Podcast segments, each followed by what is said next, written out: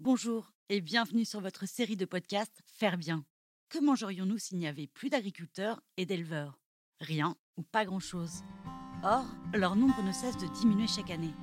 Certains acteurs se mobilisent déjà pour faire bien, préparer la relève et faire face aux enjeux de demain. C'est pourquoi, à travers ce podcast, nous proposons de partager tous les 15 jours notre vision de l'agriculture biologique, mais aussi de vous faire découvrir le beau métier d'éleveur, la génération future et tous ceux qui pensent l'agriculture de demain autrement. Au programme Rencontres, Innovation et Immersion, bienvenue dans ce podcast Faire Bien. J'ai toujours eu la passion des animaux, la passion du vivant, ça c'était dans un coin de ma tête. Et je m'étais dit, euh, bah, j'aurai ma ferme un jour.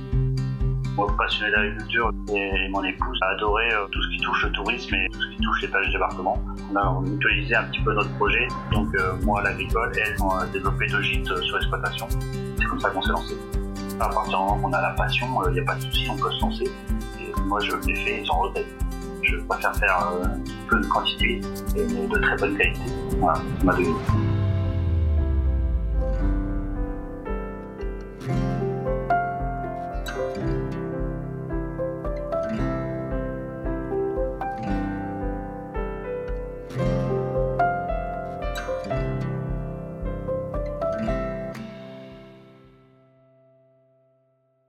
Bienvenue à vous. Aujourd'hui, on continue sur notre lancée et l'on vous parle de reconversion professionnelle et de relève, une valeur fondamentale chez Faire Bien.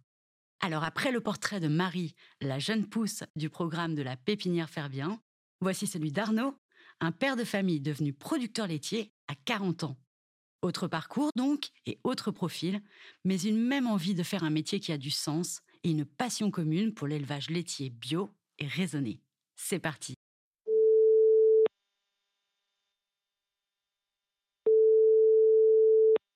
Bonjour, je suis Arnaud Dorchy, je suis agriculteur, éleveur, producteur de lait bio pour faire bien.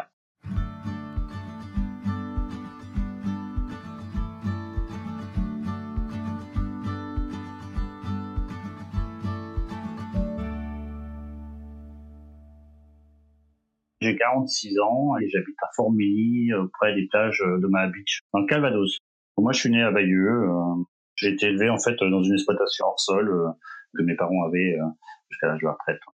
C'était une exploitation euh, d'élevage hors sol. En fait, ils avaient des porcs et des veaux de boucherie. Et à la fin, ils ont fini avec des volailles qui faisaient en vente directe pour des particuliers. En fait, l'école, c'était pas une grande passion pour moi et euh, j'étais jusqu'au niveau BEP.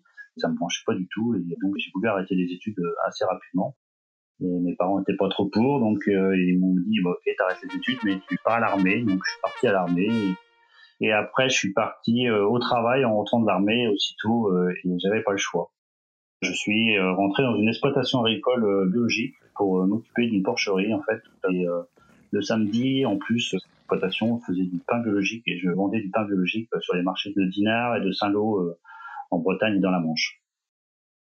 J'étais multicarte et c'était tout nouveau pour moi. J'étais plutôt réservé, timide et ça m'a fait énormément de bien.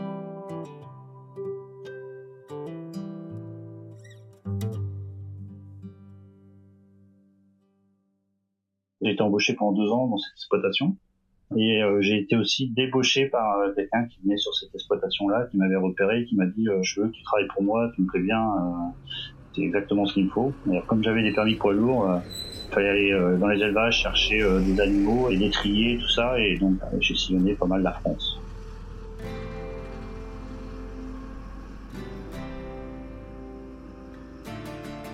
Et ensuite, je suis parti euh, travailler euh, toujours en tant que chauffeur, mais pour l'entreprise Danone euh, au Modélitree pour collecter le lait dans les fermes de leurs producteurs. J'ai toujours eu la passion des animaux, je veux dire, mes parents ont toujours appris ça, et la passion du vivant, ça c'était dans un coin de ma tête, et je m'étais dit, quand je vais vieillir, bah, j'aurai ma ferme un jour. j'avais pas les possibilités quand j'ai quitté l'école parce que bah, j'avais pas un gros niveau et financièrement ça ne l'aurait pas fait j'ai acheté une maison euh, avec mon épouse, euh, on a retapé cette maison avec nos bras et puis euh, ensuite on a démarré aussi une petite activité lavage de voitures dans la petite commune qu'on était avant et ça a très bien marché. On a réussi à revendre notre maison et la station de lavage pour acquérir un cours de ferme avec 50 hectares. Voilà. On habite Formigny-la-Bataille, euh, c'est une petite commune de 300 habitants.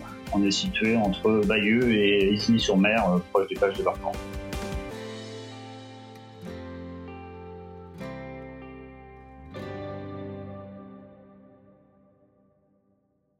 J'ai décidé d'être éleveur à, l'âge de 40 ans, on va dire, parce que c'est là que j'ai eu le déclic, euh, bah, j'ai eu beaucoup de réactions. Hein. Tout le monde disait, non, tu vas repartir dans l'agriculture, euh, c'est dur, euh, mais bon voilà, à partir du moment qu'on a la passion, il n'y a pas de souci, on peut se lancer.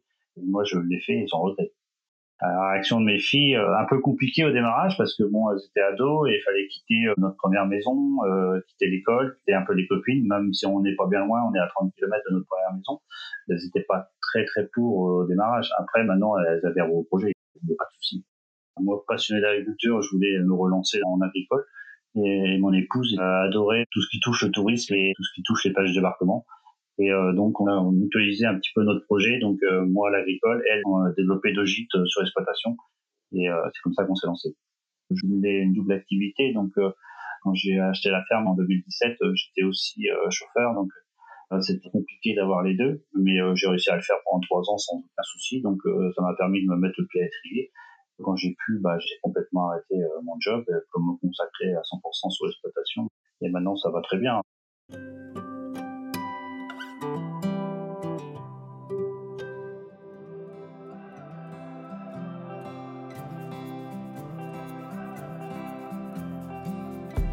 Mon exploitation, elle est composée de 50 hectares, tout en prairies naturelles, donc euh, prairies non labourées, euh, qui sont là depuis de longues années.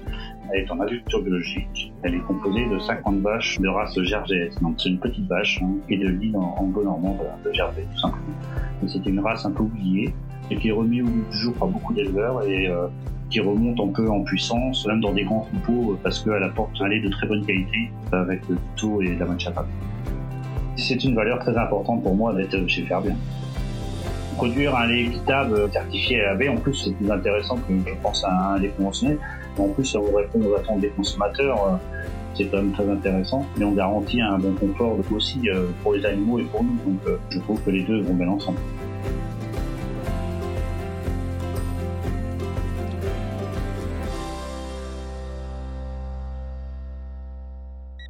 Une journée type, on va dire. Bah, c'est réveil 6 h du matin hein, chez moi à 6h30. Hein. on commence par la traite des vaches. Euh, après, euh, on a les soins aux vaches, aux veaux. Et une fois que tout ce travail déjà est fait, on sait qu'il n'y a pas de souci particulier sur l'exploitation. On s'offre un petit café, une petite collation et un petit moment en famille jusqu'à 10h30. Et après, bah, on attaque, euh, bah, soit on repart faire des clôtures, ou soit on repart dans les bâtiments. Il y a toujours de quoi faire, soit de l'entretien, ou de la rénovation, ou du maintien de propreté. Là, en fait, on est dans le rush des vélages, parce que moi, je suis en village groupé, euh, dire que je suis à fond dedans pendant deux mois et euh, après, voilà, ça me libère du temps pour faire autre chose. Et c'est plus intéressant parce qu'on est plus concentré sur nos animaux et euh, ça évite les erreurs.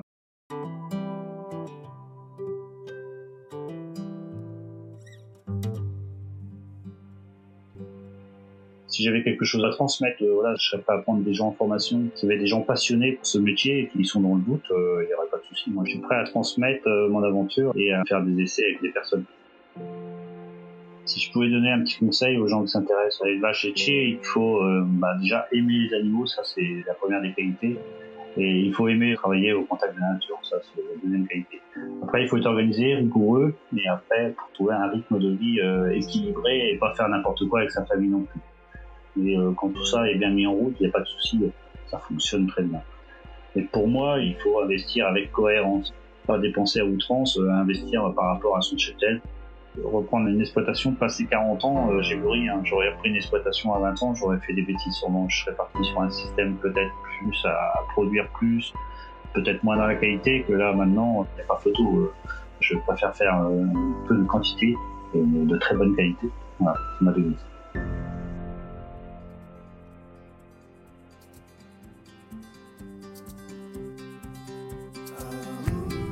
Merci beaucoup Arnaud pour ce parcours inspirant. Envie d'en savoir plus sur sa nouvelle vie d'éleveur laitier Eh bien, restez à l'écoute. Nous partons bientôt chez lui pour vous faire découvrir son exploitation près de Bayeux, dans le Calvados. À très bientôt